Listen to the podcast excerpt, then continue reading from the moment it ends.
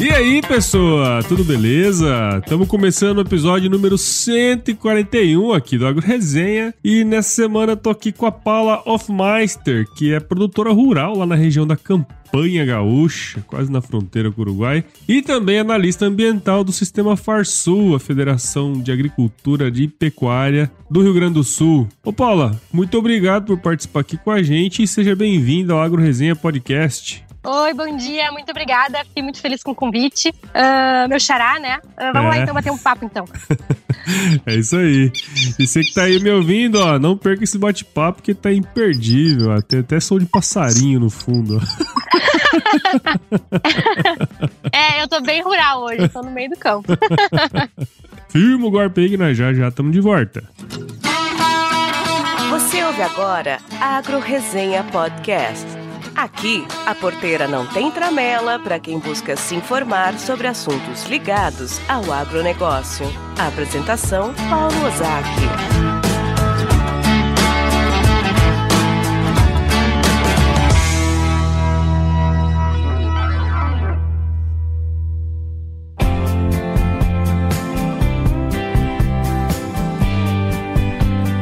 Bom, tô aqui de volta com a Paula. Eu, Paula, pra gente começar essa resenha aqui, tem como contar um pouco pra gente aí da sua história? Eu nasci numa propriedade rural, né? Na, em, aqui no sul a gente chama de estância. Uhum. Uh, nasci uh, desde, desde sempre, morei uhum. uh, pra fora. E morei sempre no campo, com os animais, tudo mais, a propriedade rural, junto com a minha família. Eu, meu uhum. pai e meu irmão. Vai depois, quando mais, um pouco mais velha, com 10 anos, fui para a cidade para poder estudar, né? Porque, uhum. infelizmente, no interior a gente não tem um ensino muito bom. Então, eu tive que. Eu, minha mãe e meu irmão, meu pai ficou na propriedade rural. E eu, meu pai, meu, eu, meu irmão e minha mãe fomos para a cidade para poder estudar, né? E ter um ensino de qualidade que é que é primordial, né? Uhum. E aí, então, estudei escola, aí fui fazer faculdade. Uh, meus pais sempre foram aquelas pessoas que incentivaram muita gente gostar do campo, gostar da, do agronegócio, mas eles nunca foram aqueles pais de dizer, ah, minha filha, faz veterinária, faz zootecnia, faz uhum. agronomia. Uh, tanto que eu acabei indo para engenharia ambiental e meu irmão acabou indo para administração, ele é administrador. Uhum. Mas, claro, os dois sempre muito ligados lá com, com a estância, né? Sempre é, nossas raízes, né? Não tem, acho que não tem como, como desligar disso. Sim, claro. E aí, tá, eu entrei, fui fazer faculdade, fiz faculdade, fiz engenharia ambiental na Universidade Federal de Pelotas. Me formei em 2017. Uhum. E aí, quando eu fui fazer meu estágio final, eu acabei fazendo na prefeitura do município onde eu tenho propriedade rural, que é em Pedras Altas. Uhum. Uh, então, fui fazer meu estágio final na prefeitura. E aí, obviamente, voltei a morar na estância, né? Que desde os meus 9, 10 anos eu não morava mais. Uhum. Voltei a morar lá. E, e aí,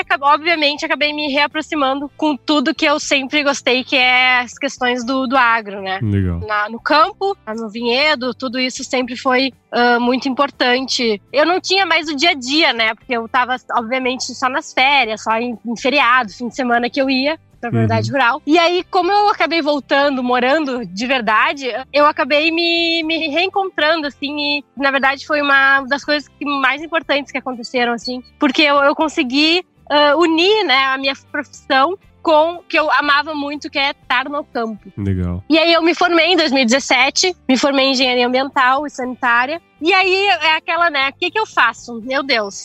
Formou e aí tem, todo, todo mundo passa por isso, né? É. E aí, obviamente, que eu fiquei com contatos dentro de onde eu tinha feito meu estágio, fiquei com alguns projetos que eu acabei fazendo depois, alguns trabalhos para a prefeitura. E aí eu comecei a notar que tinha muito produtor rural que tinha os anseios do que, que eu estou fazendo de errado uh, referente ao meio ambiente dentro da minha propriedade rural. Uhum. Uh, eu recebo, eu vejo tanto ataque na mídia, tanta coisa que Uh, falam que nós, produtores rurais, fazemos, mas o que, que a gente faz de errado? Uhum. E aí as pessoas começaram a vir atrás de mim, perguntar o que, que eu faço. O Sindicato Rural começou a me pedir para eu dar palestra para produtores rurais Legal. sobre o, como agir dentro da propriedade rural frente às legislações ambientais, né? Uhum. Então, aí eu resolvi empreender e montei uma. Comecei a atender, né, produtores rurais sobre áreas ambientais dentro da propriedade rural. Uh, o que foi muito legal, né? Um crescimento muito, muito interessante que a gente começa a ver que realmente o que falta do produtor rural, às vezes,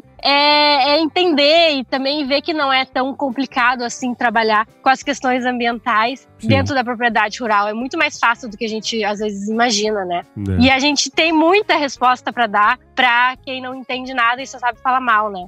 Isso para mim assim foi primordial e foi aí que eu comecei a, a, crescer muito e ver realmente o que que meus propósitos de vida, né? E o que que eu podia fazer frente às coisas que eu gosto muito, né? Que é as questões ambientais e também a, ao agronegócio. Legal. Em 2019, ano passado, eu participei, na verdade, 18 e 19, eu participei de um programa CNA Jovem, que é um programa de, de lideranças jovens para o agronegócio, uhum. que é um programa bem interessante, que é agro, uh, Jovens Liderando Agro, o nome do programa, uh, que eles incentivam uh, jovens de todo o país a realmente trabalhar com agro e, e formar lideranças para o agro, né? Eu acho uhum. que isso é uma uhum. coisa que faz muita falta no nosso meio, que são as lideranças, né? Todo isso mu pode mudar muito, né? Uma maneira de, de ver e de pensar. Uh, e aí eu participei desse programa e acabei saindo vencedora do programa, eu e mais dois jovens. E aí eu fui conhecer o Vale do Silício ano passado, na Califórnia. Abriu a cabeça lá, né? É, outra cabeça, completamente diferente. Uh, e eu voltei também, assim, pensando, nossa senhora, quanta coisa, o mundo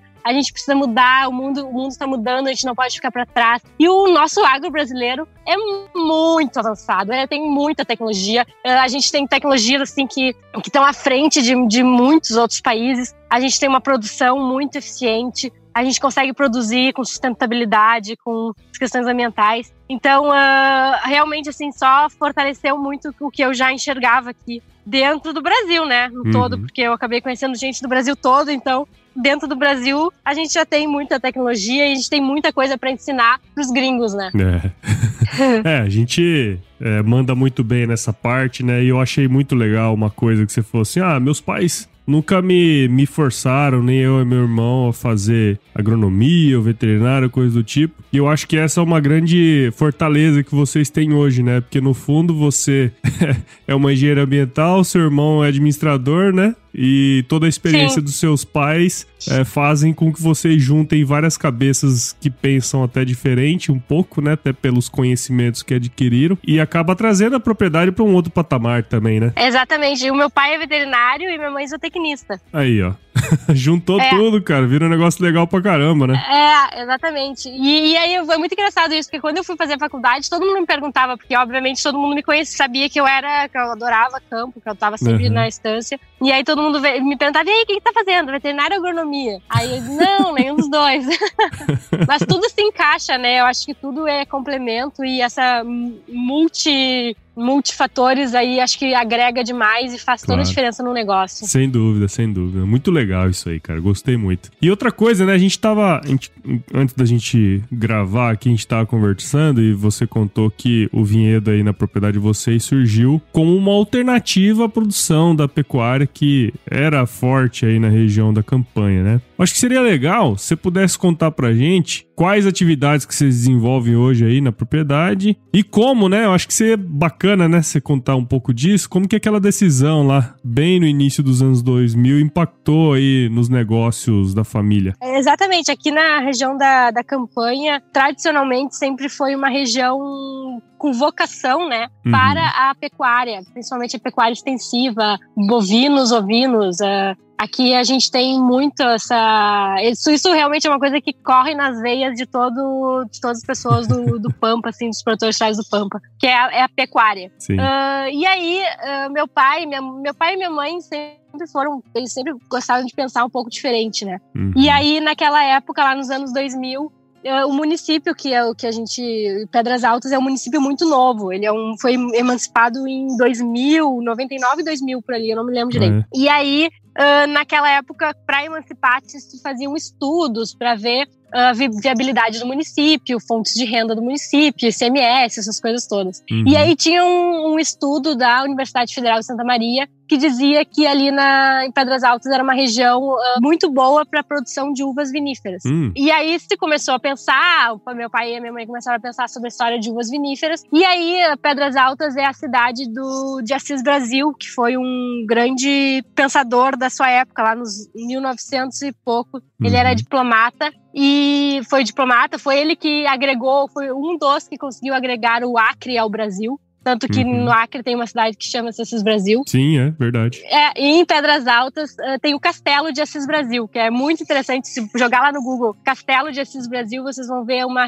uma triunfo que a gente tem no Pampa, que infelizmente uh, tá precisando de um carinho maior. Uhum. Tem, e aí, nós do Vinhedo, nós somos lindeiros do, do Castelo uh, Assis Brasil. Bom, mas Assis Brasil, lá na época dele, ele já dizia que ali era uma região boa também para uvas, para parreiras. Tanto que ele tem um experimento dele ele tinha lá no castelo, na época, na granja, várias espécies de uvas que ele fazia uh, experimentos ali para ver qual uva que se dava na região e tudo mais. Uhum. Isso lá em 1900 e, e, e, pouco. 1900 e bolinha. É, é isso aí, isso aí. Uh, então, com essas informações todas, uh, meus pais pensando, pensando, e aí nessa época veio a calhar que um primo do meu pai buscou a gente que queria fazer um. Se a gente não tinha interesse de montar um negócio, fazer um, um, um vinhedo e tudo mais. Uhum. E obviamente que aí se montou uma sociedade, né? A gente acabou, uh, a, acabou assim, uh, fazendo vinhedo. Lá em 2003 foi quando se iniciou a, a plantação das, das parreiras. É uma produção muito lenta, né? A primeira safra mesmo sai cinco anos depois e, é.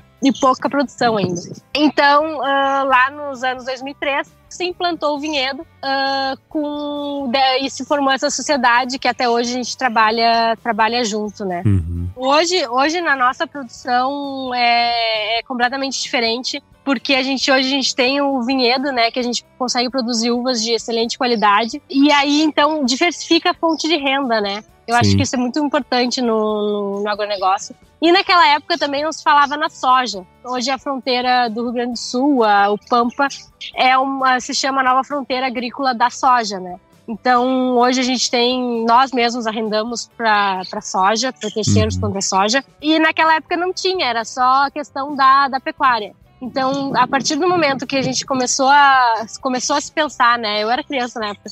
Uh, passou a se pensar nessa, nessa segunda produção, eu acho que começa a mudar o pensamento de todo de todo o negócio, né? E, e, com certeza hoje é uma é o nosso a gente a gente todos em casa nós somos apaixonados pelo vinhedo, acho que é o nossa nosso grande diferencial. Legal. É o xodó da família. Exatamente, é o xodó da família. E hoje vocês têm o vinhedo, a renda essa parte para soja e tem mais alguma outra atividade ainda? Sim, sim, a gente segue com a essência do Pampa, como eu disse lá, na, lá atrás, a gente tem pecuária. Meu pai eh, sempre foi um apaixonado por ovinos. A gente tem um rebanho ovino uh, que a gente gosta muito, que é a gente cria corriedale, uhum. que é uhum. uma, uma raça lã e carne, né? Então a gente é a gente gosta muito da, da parte laneira da, da ovinocultura uhum. e obviamente da, da carne, de consumir a carne do cordeiro, né? Que é, claro, é né? para mim a, a melhor carne do mundo.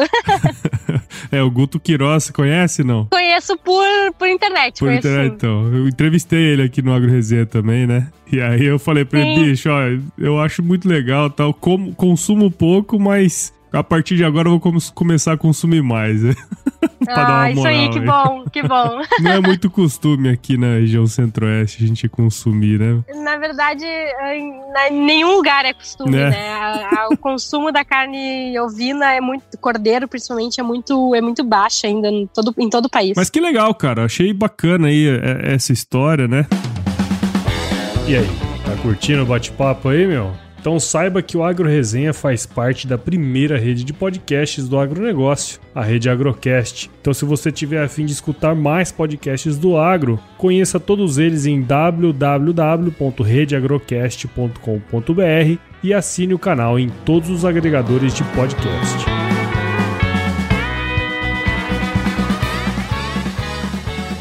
E agora entrando um pouquinho num outro viés aí de você, além de produtor rural, ser analista ambiental da Farsul, como eu falei lá no início, né? E eu trabalhei aqui na, em Mato Grosso, eu trabalhei no sistema Famato, né? Então, sei que é uma Sim. correria bem, bem grande, né? Ainda mais aí nessa área ambiental. É, na propriedade, especialmente na vitivinicultura, existem vários períodos do ano que tem atividades que vão demandar grande tempo, né? Como colheita, poda e tal.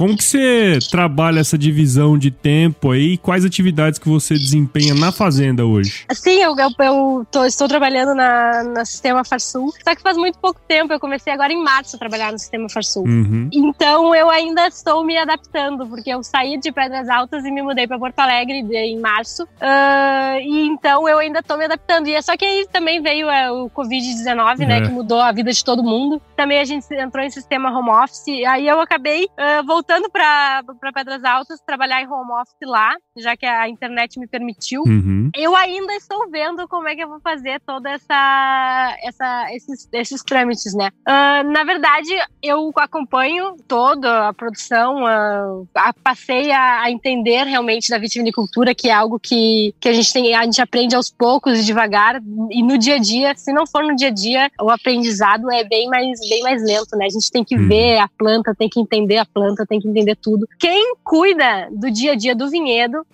é o meu pai. Eu sou mais a curiosa lá, que tô toda hora em cima, vendo o que que tem, o que que falta, como é que a gente faz, como não faz. Uhum. Uh, então eu sou curiosa mesmo no vinhedo, assim. No vinhedo, realmente, a minha participação é, é mais uh, na, no acompanhamento do dia a dia, no que que tá precisando, o que que tá faltando, falta, tem que fazer tratamento, tem, tem que... Então eu vou, acompanho o dia a dia a, na poda. A colheita, na, talvez a, colheita seja o momento em que eu mais participe realmente da lavoura em si, uhum. porque a colheita demanda muita mão de obra, né? Então a gente tem que, tem que comandar um grupo muito grande de pessoas ali na, na hora da colheita. E, e aí esse ano foi muito engraçado, porque eu acompanhei as primeiras colheitas, eu ainda não, não estava na Farsul ainda. E aí as, as últimas uh, eu acabei que, obviamente, eu já, tava, já estava em Porto Alegre e eu não conseguia acompanhar. Uhum. E aí deu um monte de problema problema em planilha, em, em, em, nas pessoas. Porque, claro, eu essa, essa parte era, era demandada a mim, né? Eu que tinha que ter esses, esses cuidados. Mas, né, faz parte. Eu passei pro meu irmão, passei pra minha mãe, que acompanham, obviamente, também. E aí a gente vai ajustando, né? Tem que se acostumar. E agora, com a questão da tecnologia, é muito é, essencial. Ontem mesmo tava, a gente estava em reunião. Eu, meu pai, minha mãe, meu irmão e o nosso agrônomo que nos acompanha lá. Uhum. Questões de pastagem, como a gente ia fazer manejo do gado, do rebanho. Então, acho que a tecnologia hoje é essencial para tudo isso. O dia a dia, infelizmente,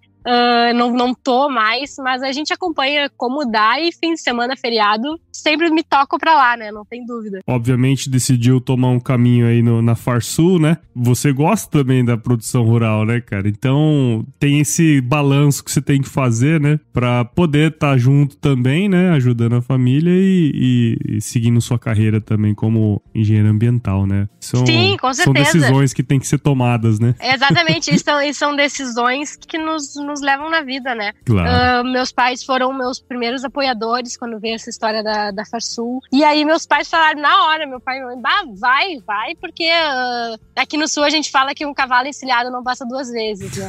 é então, e é uma oportunidade única, é um crescimento pessoal uh, enorme. Uh, então, essas questões eu acho que são muito importantes na nossa vida. A gente tem que, tem que sair da nossa zona de conforto, né? Que foi uma das coisas que eu aprendi demais, é sair da zona de conforto, né? E é. com certeza eu saí total da minha zona de conforto.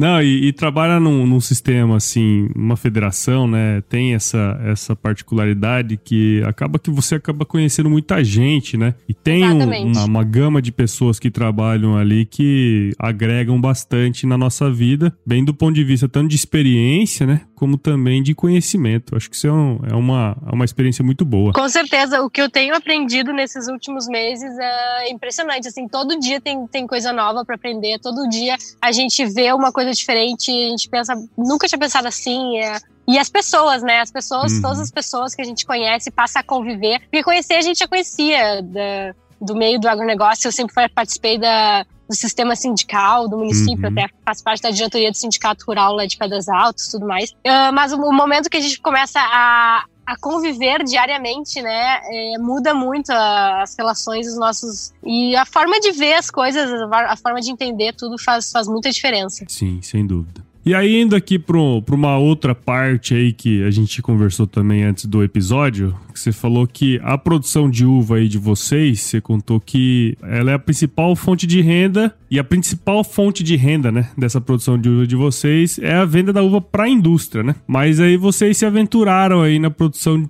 própria de vinho. Acho que seria legal se você pudesse contar pra gente um pouco dessa experiência aí também. E o que você pensa pro futuro aí da atividade, como que vocês têm visto isso aí? Hoje a gente produz quatro variedades dentro da, do vinhedo. A gente produz uh, Pinot Noir, Cabernet Sauvignon, Merlot e ano passado a gente botou Taná no, no vinhedo. São todas uvas viníferas, eh, tintas, uhum. que a gente produz no, no vinhedo. Uh, a nossa maior.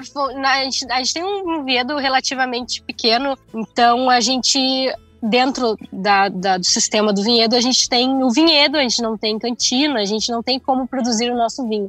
Uhum. Uh, então, a gente, a nossa, nossa renda maior dentro do vinhedo é na, na vendas de uvas. A gente vende uva para vários várias, várias vinícolas, principalmente uhum. da Serra Gaúcha, são os nossos principais compradores de, de uva uvas finas. E aí, 2018 foi uma safra muito boa. Foi uma safra, assim, que teve uvas, uvas de excelente qualidade. E veio a calhar, uh, por coincidências da vida, né, da gente conseguir uma cantina boa pra gente produzir o, o vinho. Uh, e aí a gente resolveu, então, produzir um pouco de vinho com a nossa marca. Uhum. E aí foi, uh, já tinha se produzido vinho em 2009 e 2011, 2009 e 2011, mas também uma produção muito pequena. E aí, depois disso, nunca mais tinha sido produzida. E aí, agora, 2018 a gente resolveu então produzir. Fizemos uh, vinhos das três uvas, né, das três castas, é, uhum. Merlot, Pinot Noir e Cabernet Sauvignon. Naquela época não tinha o Taná ainda. E a gente está tendo um feedback muito legal. Esse vinho saiu no fim do ano passado, uh, começou a rodar e a gente está tendo críticas muito boas, uh, até de, de, pessoas assim conhecidas no, no meio da, da enologia. Uhum. E aí tá sendo uma experiência muito legal. E aí, 2009 também se fez vinho, mas aí se fez um blend, né, que se diz que é um um vinho com duas uvas, que é uhum. metade Cabernet e metade Merlot, que tá por sair. Logo aí vai estar vai tá no mercado para o pessoal consumir. É uma, a gente faz, a gente tem essa produção, é uma produção muito pequena. Uh, a gente tem mais é, venda direta, a gente trabalha muito com venda direta, muito com venda com pessoas que a gente conhece, uh, locais que a gente conhece. Tem um local que entrega até uh, no Brasil, às vezes a gente manda vinho para outros lugares do, do país.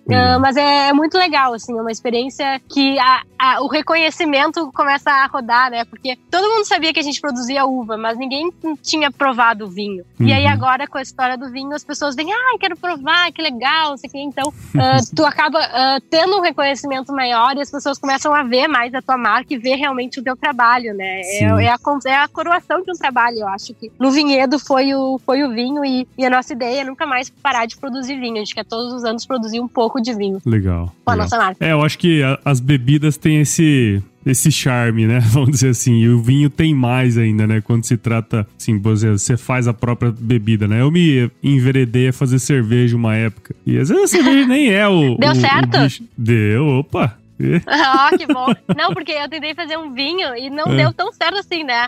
É. Deu, duas garrafas deram certo e duas garrafas não deram certo. Então, eu sei que não é fácil. É, então, mas o que eu tô, eu tô, querendo dizer é o seguinte: é que parece que quando você faz, o negócio é mais gostoso. O né? sabor muda. é, muda. Tu, tudo muda. Tem tudo o seu muda. suor ali e tal, né? Exatamente, exatamente. E as pessoas gostam de provar isso, né? E, e, enfim, você falou muitos conhecidos. E aí, quando o negócio começa a sair, mais gente do meio começa a provar e fala que tá legal, pô, dá um orgulho, né, cara? Dá, dá muito orgulho. É como eu disse, né? A coroação no trabalho, a gente, a gente tanto suor, tanta, tanta correria, uma, uma produção que não é fácil, é bem complicada a produção de uvas. E aí a gente perceber que o que a gente estava enxergando dentro da lavoura, que era uma boa safra, que era algo interessante, a gente vê uh, coroado, né? Nas pessoas uhum. dizendo que é bom. Uh, não, é, não somos nós que estamos dizendo, então isso muda completamente a, a relação com a, com a produção. E como é que é trabalhar a concorrência, o de imposto aí entre os vinhos nacional e internacional? Olha.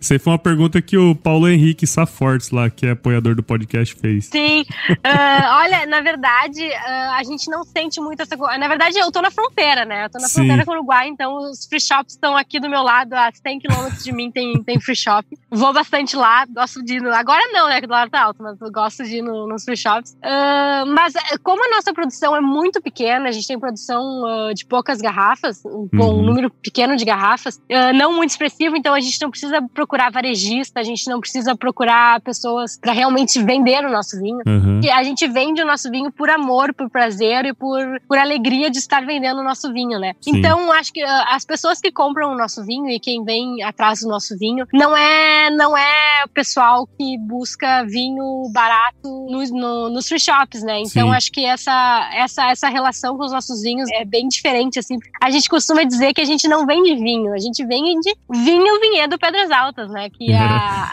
aí, aí tá o marketing da coisa também, né? Claro. A gente vende para pessoas específicas. É, no fundo é uma produção artesanal, né? Assim. Exatamente. É um pouco diferente, é um nicho de mercado diferente, né? Exatamente, é um nicho de mercado diferente. Uh, obviamente que a nossa, a gente terceiriza a produção, né, em cantinas uhum. onde tenham enólogos que realmente saibam produzir, que estejam empenhados nessa produção, mas acaba sendo uma produção pequena e praticamente artesanal. É, não, que assim, eu, eu fiz essa pergunta, até falei que ia, que ia trocar, né, mas assim, eu jogo as pessoas que eu tô que eu vou entrevistar, eu jogo nesse grupo nosso, né? E aí eu, uhum. eu, tenho, eu, eu tenho a incumbência de escolher uma entre várias. Sim. perguntas. Não deve ser fácil. Então é cada vez, tá cada vez mais difícil de escolher uma só, tá? Sim, porque tem um monte de gente. É, tem um monte de gente, fica difícil, cara. Mas tem uma outra aqui que eu achei muito boa, que inclusive é do seu amigo aí de, de Sistema Farsul, né? Que é do o Antônio da Luz. Sim. Ele é padrinho aqui do podcast e ele mandou uma pergunta interessante. Ele falou assim, ó, é um assunto que ela conhece bastante a percepção de cuidados com o meio ambiente das pessoas do meio urbano em relação ao agro versus a realidade. É. Como é que é isso? Uh, Antônio da Luz é, nosso economista-chefe da Farsul, grande exemplo dentro da Farsul. Eu tenho aprendido demais com ele também. Essa percepção, ela, ela é complicada, não é fácil, porque nós, produtores rurais, somos a minoria, né? Uhum. O pessoal na cidade, às vezes, eles, eles não querem nos escutar. Eu costumo dizer que nós, conversando entre nós mesmos aqui, produtores rurais, é muito fácil. A gente entende que a gente não é desmatador, que a gente não é assassino, que a gente não é nada, assim, dessa maneira que falam, que eu escuto aí, porque a gente usa agrotóxico, que a gente quer envenenar todo mundo. Uh, então eu acho que, na verdade, o difícil é a gente, nós produtores, a gente tem que chegar numa maneira de chegar no pessoal da cidade. Uh, a nossa conversa não pode ser mais entre, entre a gente, a gente tem que, tem que conseguir chegar nas escolas, nas cidades, a gente tem que conseguir chegar nos jovens das cidades, porque acho que essa, isso faz toda a diferença na nossa produção rural, né? A gente produz com tanto amor, tanto empenho, a gente, a gente respeita tanta lei ambiental, que é o único país no mundo que tem tanta lei ambiental, tão rígidas como no Brasil. As pessoas precisam saber disso. E a gente precisa de, de voz, a gente precisa, a gente precisa ser escutado, porque a nossa produção é tão bonita, a nossa produção é tão importante para a economia brasileira, a economia do Rio Grande do Sul. Tá? A gente gera tanto emprego, a gente, a gente gera renda e a gente bota comida, né? Gente, quem é que produz essa comida? comida. Toda comida que a gente coma, seja lá um vegetariano, um vegano, um carnívoro, toda essa comida vem num produtor rural, seja ele pequeno, médio ou grande. Sim. Essa produção rural ela é muito bonita e ela precisa ser vista. A gente precisa encontrar uma maneira de, de sermos escutados, né? Acho que essa, a, quando a gente conseguir ser escutado, a gente conseguir ser, ser mostrado nas grandes, nas grandes mídias como a gente realmente é, eu acho que aí a gente vai começar a, a mudar as, as, as, percepções e mudar o nosso entendimento e até conseguir chamar mais jovens para dentro do nosso setor, né? Um setor claro. tão legal e, que, e tantos mitos em cima do agro. E acho que é fundamental a gente conseguir desmistificar tudo isso, porque a, gente bota realmente a comida e, e aí faz a economia girar, né? O que, que seria da economia do Brasil em época de pandemia se não fosse o agronegócio, né? Fez toda é, a diferença. Não, é, e, e, essa percepção que você fala, ela é, ela é muito complicada, né? Até ontem eu tava gravando um vídeo aqui e lembrei disso, porque assim, nunca se esteve tão preocupado com a comida e nunca se soube tão pouco sobre ela, né? Isso é um é negócio verdade. Muito, muito interessante. É verdade, Hoje, não tinha mundo, pensado nisso. É, mas... todo mundo se preocupa demais com alimentação, aí o cara cara tem, é, não, não só com, do ponto de vista é, nutricional, mas também do ponto de vista de impactos ambientais e tudo mais. Mas a pessoa não sabe de onde vem aquele negócio, né? Nunca se soube tão pouco sobre, sobre alimentação, sobre a comida e tudo mais, né? Mas, tipo, dentro da minha própria família, minha grande família Porto Alegre aqui, Uh, e obviamente eles têm lá o espelho nosso que tá no campo. Uma vez uma prima minha disse assim: Ah, eu não sei porquê, mas estão dizendo que é, tá pop falar mal do agro e tá todo mundo falando mal do agro. Cara, nem, nem sabiam por que, que tava falando mal do agro, entendeu? Mas aí alguém disse que é legal falar mal do agro e aí aquilo vira uma bola de neve, né? E uhum. a gente uhum. tem que aprender a, atacar essas bolas de neve e conseguir rebater essas bolas de neve. Não adianta Sim. a gente só ficar aqui dentro da propriedade fazendo tudo que a gente faz, obedecendo um monte de lei, uh, fazendo, deixando de usar 20% da nossa propriedade. Então, eu acho que isso precisa ser visto. Não adianta Sim. a gente ficar aqui dentro falando e a gente não mostrar realmente o que, que o agro faz. Assim como todas as profissões, tem um advogado bom, tem um advogado ruim, tem o um médico bom, tem o médico ruim, tem o um produtor rural bom e tem o ruim, obviamente. Sim, claro. Assim como todas as profissões, o agro não é diferente disso, né? Mas eu sei por que, que as pessoas batem no agro. Você sabe por quê? Ah, eu tenho, eu, eu sei por quê. É porque quando uma pessoa bate no agro, todo mundo do agro compartilha o que ela fala. É verdade. Isso é verdade. é, por, é muito fácil bater no agro, porque ganha audiência é. de graça e engajamento enorme. É verdade, é verdade. E outra, né? Quem no mundo não quer defender o meio ambiente? Claro, todo mundo no mundo quer, mundo quer falar quer. meio Então, se, se eu é sou bonito. famosa, tem assim, um mínimo de, de gente que me escuta e eu resolver falar alguma coisa, aquilo lá vai ser, ah, a Paula falou, então é verdade. É. Aí já aquilo já já se repete um milhão e meio de vezes. E, obviamente, sempre é um discurso muito fácil, né? As questões ambientais é um discurso facílimo. Quem é não quer defender que o meio ambiente? Todo mundo quer. Todo é. mundo quer. Isso Mas agora não quer ver dentro de casa se separa o lixo, para onde o meu esgoto está indo, lava a louça lá com a água correndo, sem nem se dar conta, três horas dentro embaixo do chuveiro. Então, uh, essas percepções são, assim, muito, muito importantes, que às vezes as pessoas não se dão conta. Não, não. É muito difícil, cara. É, Aí é, é, um assunto para um podcast inteiro, quem sabe até dois. Oh! É verdade. Poxa, Paula, muito legal, cara, a sua história aí. Gostei muito da nossa conversa. Agradeço a sua participação aqui no Agro Resenha. Tenho certeza aí que quem nos escutou gostou muito também, né? E tem entendido um pouquinho mais sobre o trabalho aí no vinhedo, uh, um pouco das, do seu trabalho também na Farsu, que tá iniciando, mas com certeza tem um futuro grande aí pela frente, viu? Muito obrigado e parabéns pelo seu trabalho. Muito obrigada. Eu que agradeço a oportunidade. Muito legal falar contigo. E muito legal o teu trabalho também. Eu acompanhei, eu tenho visto bastante na, nas redes sociais. Uh, muito importante, assim como a gente conversou antes, é muito importante essa, essa visão do agronegócio dentro das mídias sociais. Sim, claro, claro. Tem que passar uma visão diferente da turma que trabalha no agro, né? é. é. A gente precisa de todo mundo, né, no, no agronegócio. É isso aí. E como que a galera aqui do Agro Resenha pode acompanhar o seu trabalho, Paula? Uh, através das minhas redes sociais, uh, tem uh, o meu que é Hofmeister, é meio, o meu sobrenome é chatinho de escrever, mas uh, Hofmeister P, que é meu, meu pessoal. Tem também o do Vinhedo Pedras Altas, que é arroba Vinhedo Pedras Altas. Legal. Que lá a gente bota mais a, a produção de vinhos mesmo dentro uhum. da, a nossa venda de vinhos, nossos, claro. nossas críticas e tudo mais que a gente recebe. Bacana. Que legal, cara. Agora, é, para você que tá escutando aí, segue a Paula em todas as redes sociais, bem como o Vinhedo aí também, Pedras Altas, os, os, seus vinhos aí. Quem sabe um dia eu vou tomar esse vinho, né, Xará? Opa! Opa, vamos lá, vamos, vamos provar sim. Vou ter que dar um pulo aí Sedex tá aí. Sedex. É, Oi, também, é, também, também, também. Gostei, ó. Dá pra vir, tomar, comer um churrasco e tomar um vinho. Barbaridade, eu vou mesmo. é, esse convite é bom. É bom, é bom. Esses são os melhores. Chamar pra trabalhar, não. Vê depois que você tiver é, feito vinho e tal, né? Sim, é verdade. Bom, Paula, vamos agora para a parte mais importante desse podcast, que é o nosso quiz, né? Ai, meu Deus. quiz. Ah, muito simples, vou te fazer algumas perguntas e você responde a primeira coisa que vier à cabeça, tá bom? Tá bem. Qual que é a sua música antiga predileta? Olha, eu sou uma pessoa que escuta muito pouca música, mas eu gosto muito de uma música que é Esquilador, que é uma música bem gaúcha que uh, eu sempre. Uh, tá, ela tá sempre na minha cabeça, assim, vai e vem, uhum. ela tá, tá na minha cabeça. O pessoal vai estar tá escutando aí. Quando viu? é tempo de tosquia, já clareia o dia com outro sabor. Quando é tempo de tosquia, já clareia o dia com outro sabor. As tesouras cortam em um só compasso, enrijecendo o braço do esquilador. As tesouras cortam em um só compasso, E qual foi o lugar mais legal que você já visitou, Paulo? Ah, com certeza foi o Vale do Silício, né? Com certeza. Legal. E na cozinha, Paula Hofmeister, qual que é a sua especialidade? Olha, eu gosto muito de cozinhar. Gosto é. muito de cozinhar uh, um quartinho de cordeiro no, no forno. Oh. Eu adoro, é uma minha especialidade. Aí, ó. Eu tenho que trazer mais gente igual você aqui, Paula. Porque os caras ah. vêm aqui e falam que mal cozinha o ovo, cara. Ah, isso tá errado, pô. Não, capaz, é muito bom cozinhar. É bom, pô, tá louco. E se você se encontrasse com o seu eu de 17 anos hoje, qual seria o melhor conselho que você se daria? Olha, uh, 17 anos seriam, seriam 10 anos atrás, né?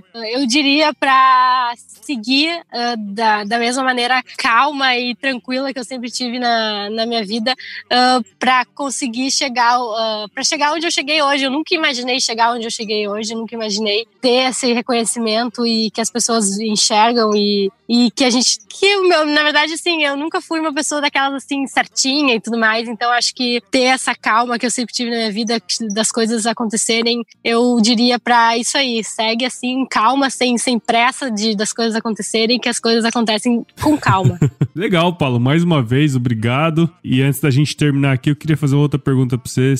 Você já, já tinha o hábito de escutar podcast? Como é que é esse, essa questão na sua vida? Na verdade, eu não tenho muito hábito de escutar, não. Uhum. Uh, mas eu, os teus eu acabei acompanhando alguns. E realmente eu tenho esse, esse interesse. Eu, eu tenho um pouco de preguiça de escutar, às vezes, as coisas assim. Sim. Uh, mas uh, com certeza vou passar. É, esse hábito é um dos hábitos que eu já anotei lá na minha agendinha para que eu tenha esse hábito frequentemente. Eu acho muito importante a gente saber das novidades e o podcast é uma grande ferramenta para isso, né? É. Não, eu falo, pergunto, porque assim, também não, não tem problema nenhum, né? Às vezes eu mesmo acabo não escutando muito, muito podcast, depende muito da época. Mas assim, eu vejo que é uma, uma ferramenta muito interessante, né? Tem uma, uma capilaridade grande. E uma das formas de você conhecer podcast é, obviamente, indicando podcasts, né? Sim, é, sim. Eu acho que assim, eu conheci podcast através de indicação. Então sempre eu falo pra turma aqui no final: turma, indique o Agro Resenha, né? Fala pra turma, ó, sim. baixa lá o Agro Resenha, pô, coloca lá no Apple, no Google Podcast, tem no Spotify, tem qualquer agregador de podcast, tá o Agro Resenha lá. E também não deixe de seguir as redes sociais aqui, nosso Instagram, Facebook e Twitter também. E tem o nosso grupo do WhatsApp que tá quase cheio lá. O link tá na bio do Instagram. e se você, se alguém aí estiver escutando e perceber que nós falamos um monte de borracha aqui, né, Paulo? Só escrever pro nosso e-mail aqui, o contato ah, arroba sim, né? Com certeza. É, isso aí, tem que. Estamos aí pra isso. É, tem que dar uma canelada claro, na gente também, né? Claro, falar só o que a gente quer, vou escutar só o que a gente quer, não tem graça nenhuma. É isso aí. E, Paulo, outra coisa, ó, quando você for pra essas reuniões aí com o pessoal aí, os que, que fala mal do agro aí, você vira pra eles lá e fala assim, ó, se chover não precisa molhar a horta. Aí eles vão entender o recado. Boa. Obrigado, viu, Paula? Eu que agradeço. Muito obrigada. Ai, ai, ai. Quem meteu tesoura na ilusão poeira, volte pra fronteira para se encontrar. Volte pra fronteira para se encontrar. Volte pra fronteira para se encontrar. Volte pra fronteira para se encontrar.